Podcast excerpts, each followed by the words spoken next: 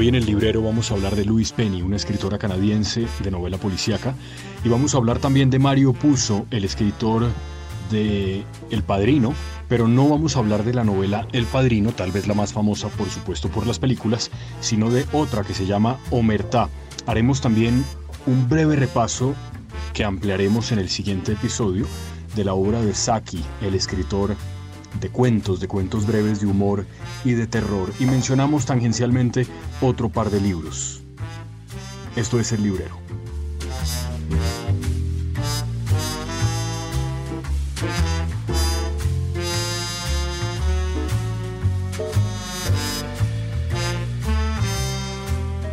Hola Jorge, buenas tardes. Este, Mauricio, es el tercer episodio que hacemos de El Librero en su segunda temporada a la distancia y lo hacemos así porque, como saben muchos oyentes, todavía se mantiene la cuarentena preventiva obligatoria. Eso quiere decir que algunas librerías están tratando de operar físicamente, pero algunas otras están utilizando mucho más sus páginas de internet para que la gente pueda hacer los pedidos del libro o los libros que quieran. Yo, por cierto, ya hice un par de pedidos en prólogo, ya me llegó el libro de Guillermo Arriaga, el ganador del premio Alfaguara y su novela Salvar el Fuego que usted contó muy bien en los últimos dos episodios. Yo prometí que iba a leerla y eso es lo que pienso hacer. Entre tanto, le cuento que he leído una novela sobre la mafia, una novela de un escritor que se hizo muy famoso por una película en la que él colaboró, fue su guionista, ganó un premio Oscar por ello. Ya le contaré más adelante de quién se trata, aunque seguramente ya algún oyente por ahí lo pudo adivinar. ¿Cómo, cómo vamos, Mauricio? ¿Cómo va la cuarentena? ¿Qué más ha leído? ¿Qué tanto ha podido revisar? Eh, la última vez que conversamos me dijo que los libros que se había llevado de su librería de prólogo para el sitio en el que está pasando la cuarentena ya se estaban agotando. Usted es un lector voraz y muy veloz, entonces obviamente empiezan a agotarse las existencias. ¿Cómo hizo para volver otra vez a surtir su biblioteca en el sitio en el que está y qué ha leído? Y bueno, un saludo a los oyentes como siempre. ¿Cómo van las cosas, Mauricio? Sí alcancé a sufrir un poquito porque me tenían que mandar una encomienda y la encomienda no llegaba y no llegaba y alcancé a sufrir, pero me llegaron tres libros que estaba esperando con cierta ansiedad. El primero de ellos es una novela de Luis Penny, la última traducida al español, que se llama Un destello de luz, ya le digo por qué se llama así. El segundo libro que quiero leer es el de Alegría de Vilas, que es como un poco la continuación de Ordeza, y me entraron unas ganas, extrañas ganas, de releerme El Conde de Montecristo, cosa que me dispongo a hacer a partir de esta noche. Le contaré en el futuro cómo va avanzando esa lectura, pero sí quisiera comentarle un poco o un mucho, según cómo nos vaya yendo con esta grabación, de la última novela de, no la última, de la última traducida de Luis Penny y el inspector jefe Gamache, que se llama Un destello de luz, y se llama así por una canción, poema de Leonard Cohen, cuyo título es Anthem. Y en un momento dado, el fragmento que usa es, tañe, tañe las campanas que todavía suenan, no trate de hallar la ofrenda perfecta, todas las cosas del mundo se agrietan, solo así penetra un destello de luz. Y el libro es un destello de luz. Pero antes de que me llegaran esos libros y escarbando aquí entre cositas que yo había traído, me encontré con que yo había traído una preciosa edición del Reino de Redonda, que es la editorial de Javier Marías, y es una traducción espléndida de esa horita pequeña de Balzac que se llama El Coronel Chabert, que me lo volví a leer porque yo la he leído cuando leí Los Enamoramientos, si usted recuerda, ahí hace bastante referencia al coronel Chabert. Me lo volví a leer y realmente es espléndida esa, esa pequeña obra. Es, no sé cómo, cómo, cómo nombrarla, pero es una delicia de lectura. ¿Y usted qué, qué está leyendo? Ya empezó con Arriaga, sigue con muchos libros y disculpándose que no tiene tiempo, cuénteme a ver. Pues Mauricio, le quiero decir que leer libros cuando uno tiene hijos en edad de pañal es toda una hazaña, de la que alguien, por cierto, debería escribir un libro, o varios, creo que dos o tres tomos podrían escribirse sobre, sobre eso. Creo que sus lecturas son mucho más interesantes que, que las mías. Hay tantas cosas de las que podemos hablar en esos libros que ha leído y en ese libro que va a empezar a leer pronto, eh, a Montecristo y su conde. Yo leí, y, se lo decía al principio, una novela de Mario Puzo, el mismo escritor del padrino de esa trilogía que luego lleva al cine Francis Ford Coppola, que es trilogía, por supuesto, en, el cine, pero que el libro es uno solo. Esta novela en concreto se llama Omertá, es la última novela que escribe Mario Puzo, o por lo menos la última que le publican, es una novela póstuma, creo que se publica en el 99, Ediciones B reeditó hace un par de años, me la enviaron, la tenía por ahí y no la había leído, yo no había leído nunca nada de Puzo a pesar de que soy un gran fanático de las tres películas. Es de esos pocos casos en los que las tres partes son maravillosas, incluyendo la tercera en toda la corrupción del Banco Vaticano. Probablemente si usted le pregunta a críticos de cine en Occidente cuáles son las mejores películas que han visto en su vida, por lo menos dos del Padrino van a entrar en esa lista. Y Mario Puzo, como decía, sirvió como guionista. Esta novelita de Omertá me pareció deliciosa de leer, creo que ese es el, el término, es una novela que se lee más o menos fácil, es la historia de un don de la mafia, por supuesto, en Nueva York, que tiene unas conexiones de sangre y de origen con Sicilia, por supuesto. Y por momentos uno va a Italia y vuelve, y, es un poco la preparación que hace este don del que va a ser su sucesor. Y su sucesor es Astorre, que es, eh, digamos, un hijo adoptivo que él tiene. Parte de la historia es cómo llega ese niño a sus manos. El Don tiene tres hijos que ya crecieron en Estados Unidos y a los que trata de mantener siempre alejados del negocio de la mafia y por eso prepara a Astorre. Astorre lo define bien. Su padre les dice a los tres hijos, no es que me quisiera más a mí que a ustedes, es que yo soy pues desechable de alguna manera porque no soy su hijo de sangre. A, a, mí me puede arriesgar, a ustedes en cambio no. La novela es muy sabrosa de leer. Sé que en prólogo se encuentra porque lo pregunté ya. Omerta está por ahí, como digo, es de Ediciones B y, y se lee de manera muy simple. Por cierto, el nombre Omerta hace referencia al código de honor que tenían los sicilianos y la mafia siciliana. Y ese código de honor y de silencio quiere decir todo lo que esté en familia se queda en familia y jamás vamos a delatarlo. Por eso es el título. Y pues no, no le cuento más de la, de la novela. Si le parece, entonces empecemos de Louis Penny. Hablar de Louis Penny, la escritora canadiense, algunos se podrán confundir con que es un hombre, pero no, es una mujer canadiense y del, eh, del, inspector al que ella, eh, digamos, se ha inventado, eh, porque sospecho que la novela le gustó mucho entonces. Claro que sí, Jorge, la novela me encantó, pero ahora que usted estaba hablando de Mario Puzo, mm, recuerdo, hace muchos años, yo estaba pasando un fin de año en Cartagena y como aquí también me quedé sin lectura. Y eso era fin de año y las librerías estaban cerradas, digamos que era 31, primero, yo no sé. Sin embargo, me encontré con mi buen amigo Simón Bransky y me dijo, no, espérese porque yo le voy a... ¿Usted ha leído a Mario Puzo? Me dijo. le dije, no, nunca lo he leído, es el del padrino. ¿verdad? Sí, es el del padrino. Yo le voy a regalar una novela de él. Espérese hasta mañana. Y fue a la Librería Nacional y me compró El Padrino, curiosamente, que yo nunca había leído. Y me dijo, léala y me cuenta. Y realmente a mí me encantó esa novela. Eso debió ser por allá en el año noventa y pico. Pero gracias a él, y ahora usted me lo reconfirma, eh, Mario Puzo es, era un gran escritor. Pero cambiando un poco a Luis Penny, esta, como le estaba diciendo, es la quinta entrega en español del inspector jefe Gamache. El inspector tiene, es el jefe de homicidios de la Sûreté de Quebec y Hace rato, desde novelas anteriores, ha tenido problemas con el superintendente en jefe de homicidios, que es el señor Frank Kirk. Como todas las novelas de Penny, siempre hay algo histórico en ellas, y en esta novela en particular van tres historias paralelas.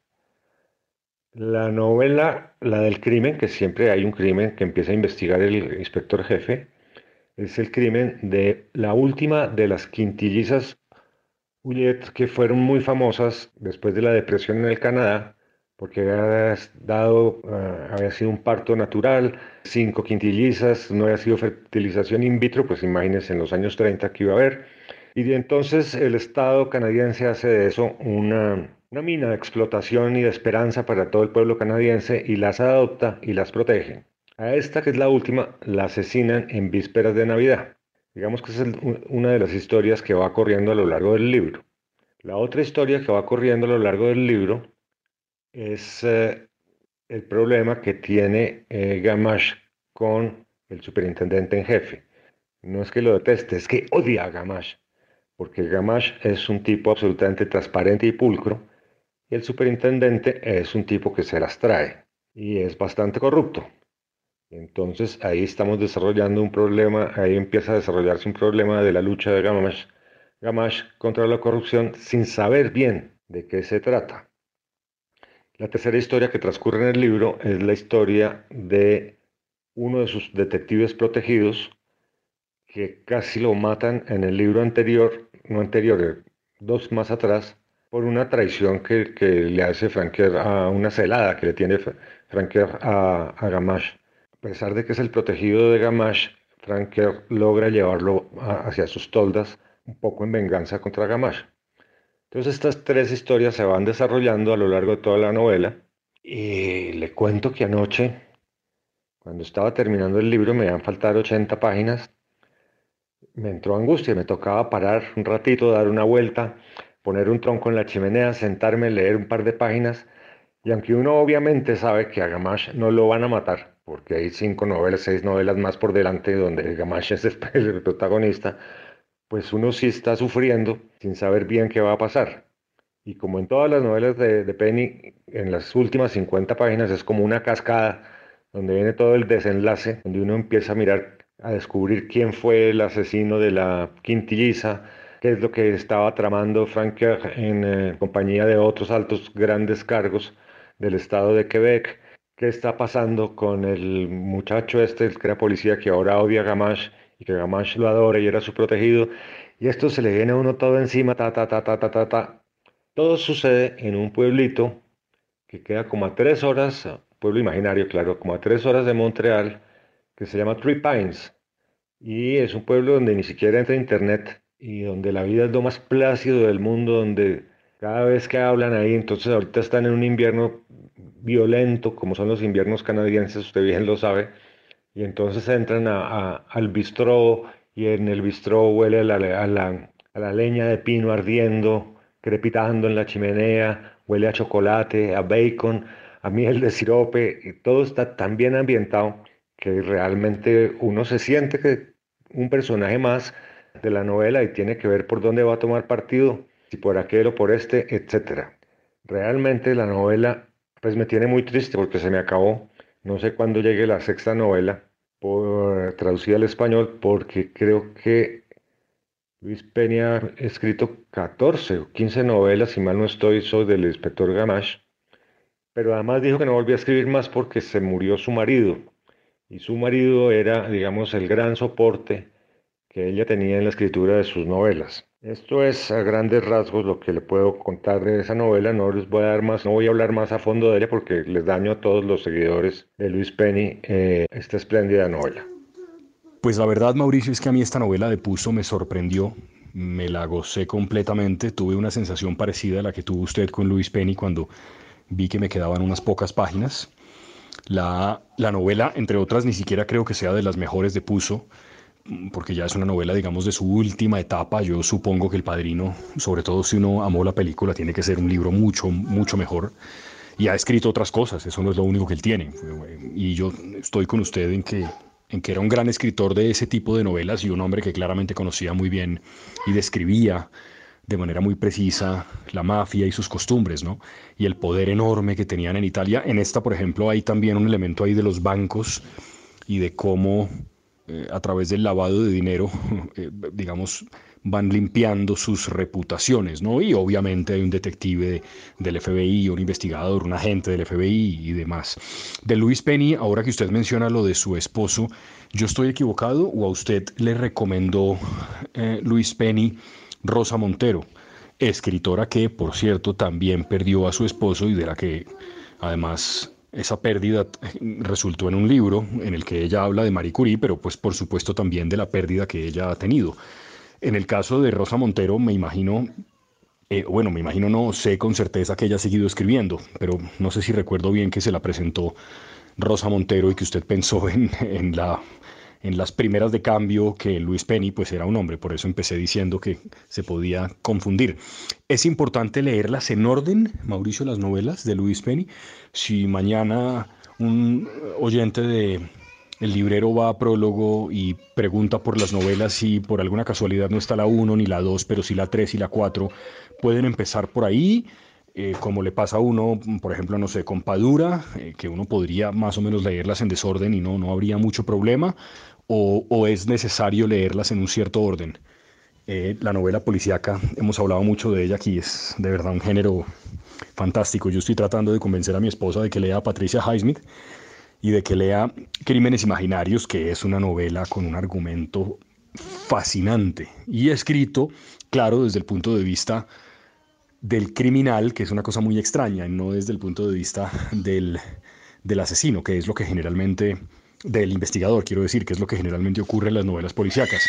Patricia Highsmith escribe al contrario, quien grita por allá es mi hijo. ¡Quieto, Mateo! Ah, sí, evidentemente puso, era un gran escritor, tiene, tiene una novela sobre los Borges, si mal no recuerdo, y recuerdo haberla leído y me pareció muy interesante. Y sí, voy a, voy a ver si le pongo la mano a la que usted me está comentando porque me llama la atención.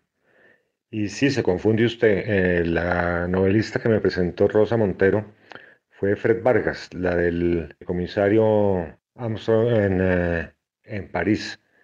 Este es el inspector jefe Gamache en Montreal. Y no, no, no, no tienen nada que ver ninguno de los dos personajes. Y no tiene nada que ver la escritura de la una con la otra. Como le estaba comentando, siempre en las novelas de Luis Peña hay algo histórico. Eh, no sé si, si le alcancé a decir, en el caso de estas quintilizas que hablo, que que son, el, digamos, el eje del crimen de esta novela.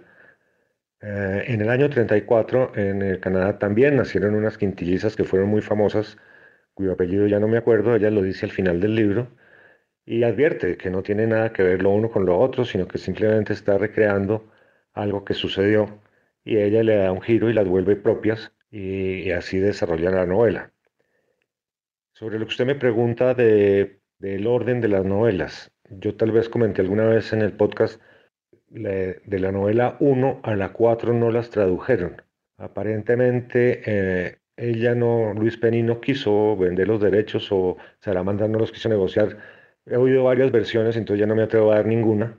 Pero el hecho es que empieza en la quinta y, o sea que nos perdimos muchas cosas del inspector Gamache hacia atrás. Eh, yo el otro día las conseguí en inglés y ahí las tengo, las primeras y alguien me dijo que, que no era tampoco tan grave no haberlas leído.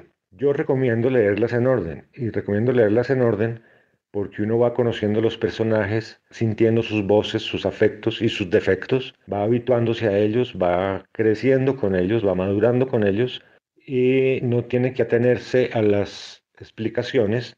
La autora da dentro de la novela cuando dice entonces, recordemos que, el superintendente en jefe Franca estuvo involucrado en, la, el atentado contra la presa de tal sitio y eh, Gamache impidió esto, pero fue emboscado y perdió muchos de sus agentes, porque uno ya sabe qué fue lo que sucedió porque eso viene de una novela anterior. Entonces uno puede pasar como rapidito por esa explicación que está dando la autora y seguir hundiéndose o consumiéndose dentro de la trama nueva que le está ofreciendo la autora. Entonces recomiendo leerlas en orden, pero no es necesario leerlas en orden es delicioso leerlas en orden porque, porque uno, como le digo, va, va envejeciendo con los personajes de la novela.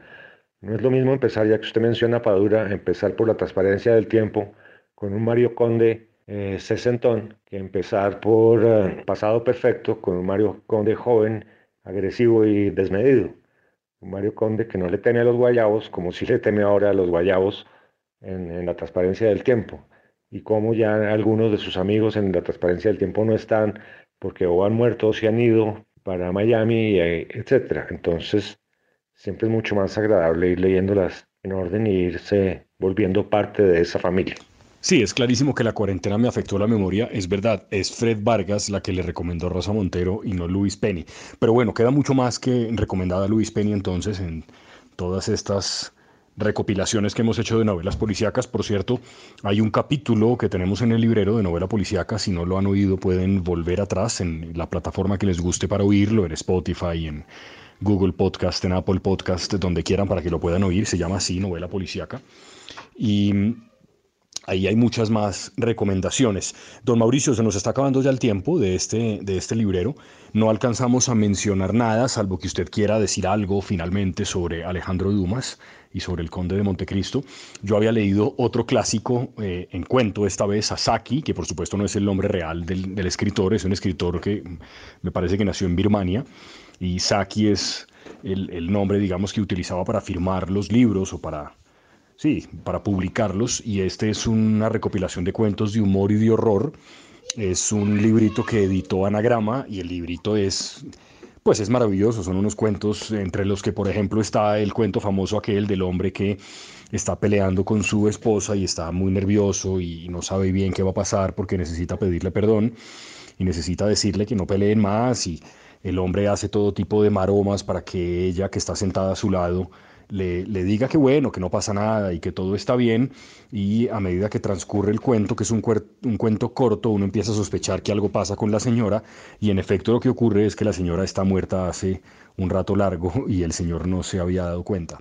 Es, es, un poco el tono de los libros. La señora se sentó al lado de él y se infartó seguramente y se murió, pero quedó sentada con los ojos cerrados y él pensaba que ella seguía molesta con él. Ese es un poco el tono de los cuentos de Saki. Eh, hay algunos que son, que son terribles y otros que son, digamos, eh, divertidos. En, algo se me parece a Guy de Maupassant, eh, siendo, en mi opinión, Maupassant mucho, mucho mejor. tal vez porque, digamos, el momento histórico que le tocó vivir también era mucho más interesante. Pero, en fin, lo podemos comentar en el próximo episodio del librero, Mauricio. Y eh, no sé si quería decir algo sobre Alejandro Dumas o sobre alguna otra cosa para que empecemos a cerrar con estas recomendaciones que hemos hecho hoy. Pues Jorge, para, para cerrar el capítulo de hoy, Saki, como le he contado a usted, yo lo he leído, me encanta ese humor negro ácido que tiene, como también me encanta este otro contemporáneo del que es P.G. Goodhouse, ambos ingleses de comienzos del siglo pasado extraordinarios. Eh, Woodhouse eh, se burla un poco más de, de la aristocracia inglesa y es mucho más sardónico en ese, en ese sentido. Eh, quizás fue más famoso Woodhouse que Saki. Ambos me encantan y ambos lo recomiendo. y me encanta que le haya gustado Saki. Sobre Dumas no, no, no, no, no voy a decir nada ahora. Como le digo, a partir de hoy me voy a poner en brazos de, el Conde de Montecristo fue una novela que yo leí en mi adolescencia, o sea, hace bastantes años, bastantes años, tal vez en esa época el mundo era mejor y más tranquilo. Y por una conversación que tuve con un vecino me entraron unas, ganas terribles de volverlo a releer y entonces yo creo que va a ser como volverlo a leer y me voy a adentrar ya en ello. No, no creo que tenga nada más que decir. Yo creo que la próxima vez ya tendremos bastantes comentarios para hacer sobre, sobre Dumas y sobre algunas otras lecturas que se le atraviesen tanto a usted como a mí. Recuerdo que me dijo que se le había atravesado la edición de Gredos de los diálogos de Platón que le había regalado su padre de grado. Usted no especificó si era grado de bachiller, de universitario, de posgrado. El hecho es que lo tenía ahí arrumado y no lo había leído desde hacía miles de años. Me encanta escucharlo, Jorge, y seguimos adelante. Un abrazo. Quedamos entonces con el compromiso con los oyentes de hablar un poquito más de Saki en el próximo episodio. Y sobre lo de Platón, sí, me regaló de grado de filosofía de la universidad. Diálogos 1, 2, 3, 4 no, seguramente no estaba, 5, 6 y 7 en la edición de Gredos de tapa dura azul, que es una edición muy bonita con comentarios a cada uno de los diálogos. Y leí la apología, que es el primero de los diálogos del tomo 1, y pues es un diálogo precioso, ¿no? Hay, hay algunos otros, todos son, digamos, bellísimos, pero hay algunos más complejos de leer, que hay que leer con, con mucha calma, despacio, ¿no? diferente a leer literatura, claramente, a pesar de que la forma del diálogo es literaria, ¿no? en cierto sentido. Y el primer diálogo, que es la apología de Sócrates, cuando Sócrates tiene que defenderse de las acusaciones atroces, crueles y mentirosas que le hacen, pues es esa descripción que hace Sócrates de todas las mentiras que han dicho y, es, es de verdad maravilloso. Uno no tiene que haber estudiado filosofía para poderlo entender y podérselo gozar completo. Es, eh, es como para releerlo cada cierto tiempo. Eh, pero también que sea en el próximo episodio. Cuídese mucho, Mauricio, que hace, hace frío por estos días. Le mando un abrazo a la distancia y espero, como le dije en los últimos dos episodios, que podamos volver a vernos muy, muy pronto. Un abrazo, chao.